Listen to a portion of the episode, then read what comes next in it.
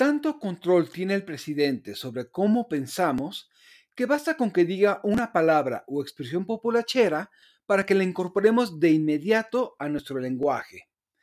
Así ha hecho con frijol con gorgojo, este avión no lo tiene ni Obama, fifís o más recientemente pausar para dar unos ejemplos.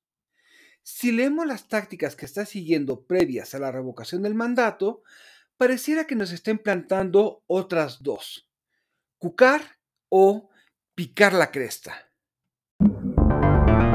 Realpolitik 101. Comentario político rápido, fresco y de coyuntura con Fernando Duorak.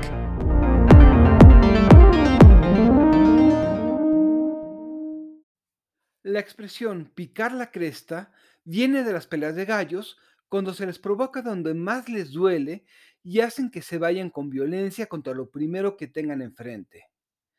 Si respiramos profundamente y comenzamos a darnos cuenta de cuán predecibles son las estrategias de comunicación del presidente, veremos que lleva semanas picándonos la cresta. Nos ha mantenido en el ácido con la revocación, sea por la pregunta, sus declaraciones o el decretazo. Lo que más trascendió de la inauguración del Felipe Ángeles es el berrinche por ayudas en lugar de las fallas de conectividad. El Congreso está por discutir la desaparición del horario de verano, el cual ha sido fuente de marrullerías desde que era jefe de gobierno del Distrito Federal.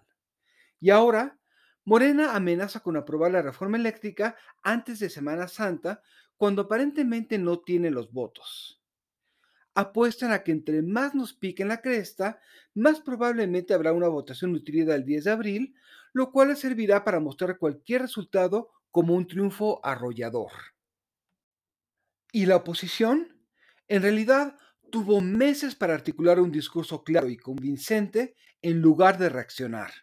Como resultado, se están peleando entre quienes llaman a no votar y quienes creen que servirá de algo mostrar el rechazo. Mientras tanto, todo indica que el gobierno ya sabe qué decir el 11 de abril, sea cual fuera el escenario, y está moviendo ya sus fichas. Parafraseando un viejo refrán, la mayor trampa del presidente es hacernos creer que está loco o se encuentra desesperado. Soy Fernando Duorak y esto es Realpolitik 101. Hasta la próxima. Sigue a Fernando Duorak en Twitter y en Facebook. Visita fernandoduorak.com para más información y análisis político.